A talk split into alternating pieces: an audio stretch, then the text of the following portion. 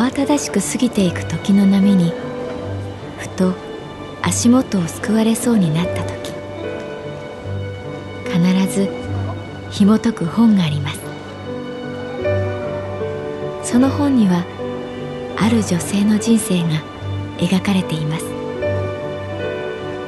どこにでもあるごく普通の人生。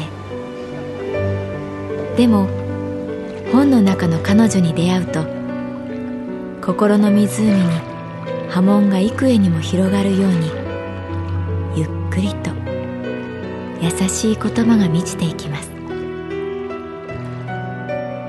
今日はどんな彼女に会えるでしょうか？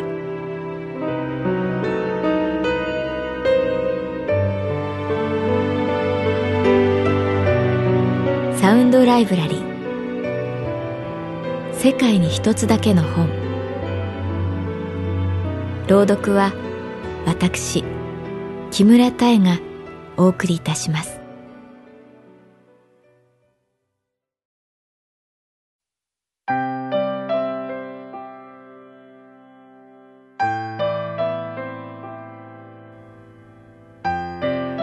私の名前は月原かな子。39歳。旅行会社に勤めている。成美さんと長野県の上高地にいた。ホテルは古くからここにある山小屋風の建物。赤い屋根が青い空に生えていた。部屋はツインルームで穂高連峰が一望できるバルコニーがついている。荷物を置くと成美さんは「この辺りを散歩しましょう」と言った。深い森の香りを嗅ぎながら私たちは歩いた。成美さんは一眼レフのカメラを首からぶら下げて立ち止まってはシャッターを切った。カメラが私に向けられると私は手で制した。幼い頃から写真が苦手だった。どういう顔をしたらいいかわからない。写った写真にろくなものがなかった。成美さんは私が拒否すれば別にそこにこだわるでもなく野に咲く花や風に揺れる熊笹にレンズを向けた。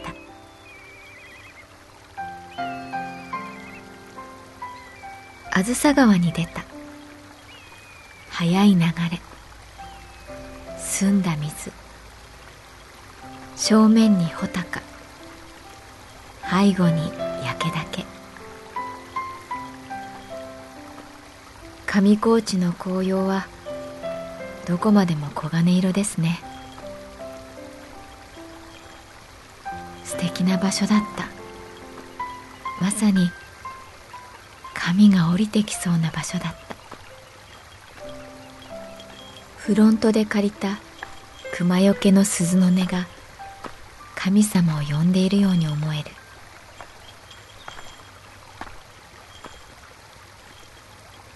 川の水は手がしびれるほど冷たい。色づいた葉っぱが小枝に引っかかって動けないでいた。その揺れる葉っぱをじっと見ていると成美さんが言った。ちょっとまた入院することになりました。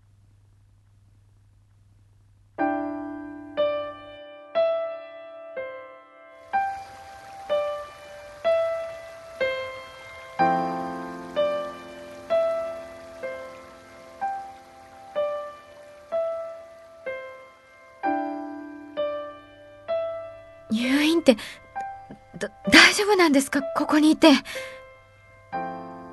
私は声を荒げてしまった。ええ大丈夫です。入院って言ってもそんな大事ではなくて。まあただちょっと血液の数値がこのところ良くないのですぐに出られると思うけど。月原さんと秋の思い出が欲しくてね。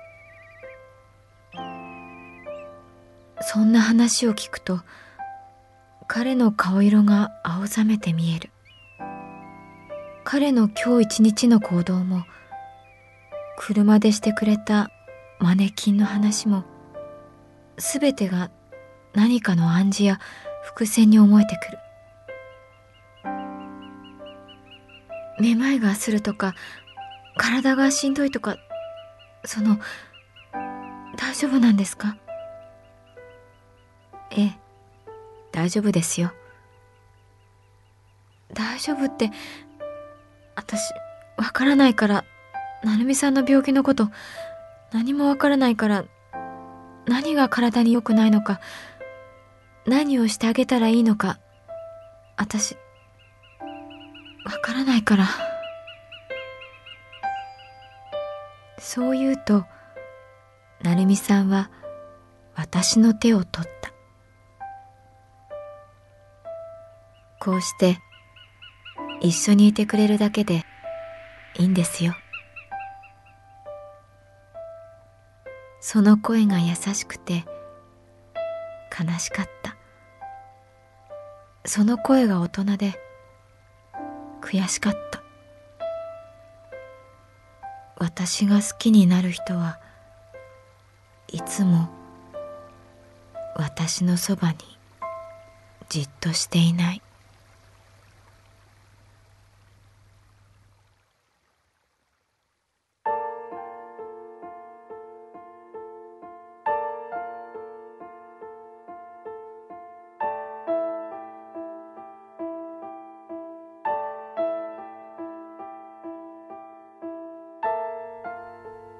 テルに戻ってレストランに入った。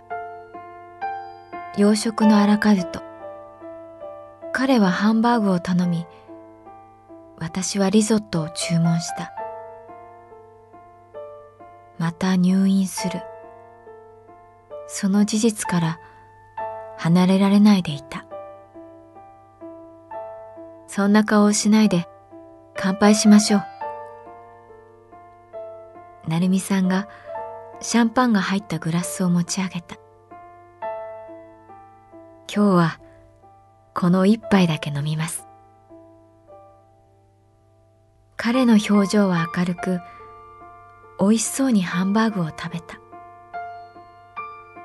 私たちの隣のテーブルには老夫婦が向かい合っていた。旦那さんは紺のジャケットを着て首にはスカーフを巻いている。奥さんの方はピンク色のワンピースだった。二人ともナイフとフォークの使い方が綺麗でおそらく海外赴任の経験があるのではないかと思った。奥さんが旦那さんにソースを渡す。カツレツにソースをかけると奥さんにソースを戻す。奥さんが言う。そんなにかけちゃソースの味しかしなくなるでしょ？旦那さんは何も言わずにむしゃむしゃとカツレツを頬張る。いいね。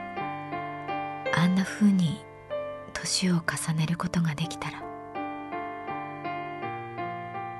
成美さんが私の視線に気づき小声でそう言った。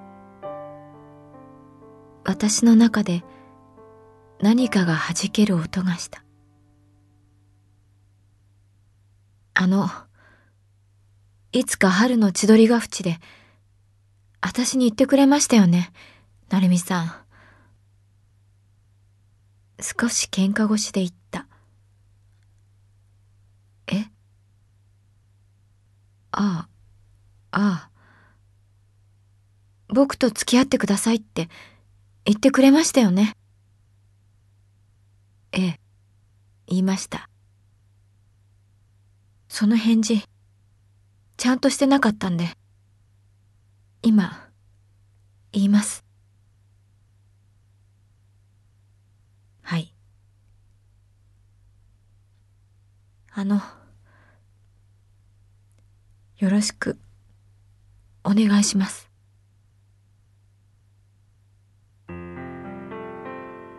成美さんは、しばらく私の顔を見てから、うつむいて、ありがとう、と言った。ふと、私の右目から涙がスーッと落ちた。それを見ているうちに、成美さんの目に涙が浮かんだ。その夜、私たちは一つのベッドで眠った。食器棚の奥にしまい込んだ重ねられたスプーンみたいに眠った規則正しい彼の寝息を背中で感じる背後から成美さんに抱かれながら私は倉庫のマネキンのことを考えていた。腕がへこみ顔中すり傷だらけのマネキン。天窓から差してくる月の明かりに青白く照らされたマネキン。たくさん写真を撮った成美さんが確か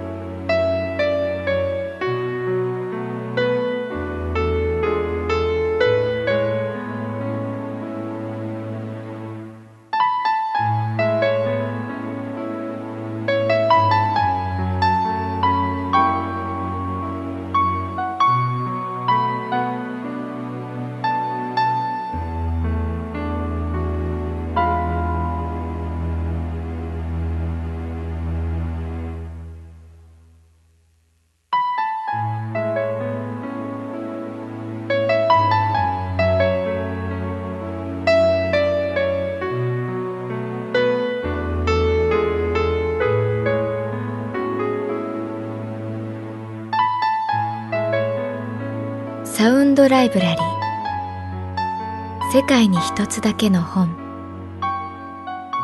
作。北坂雅人。演出。高橋智彦。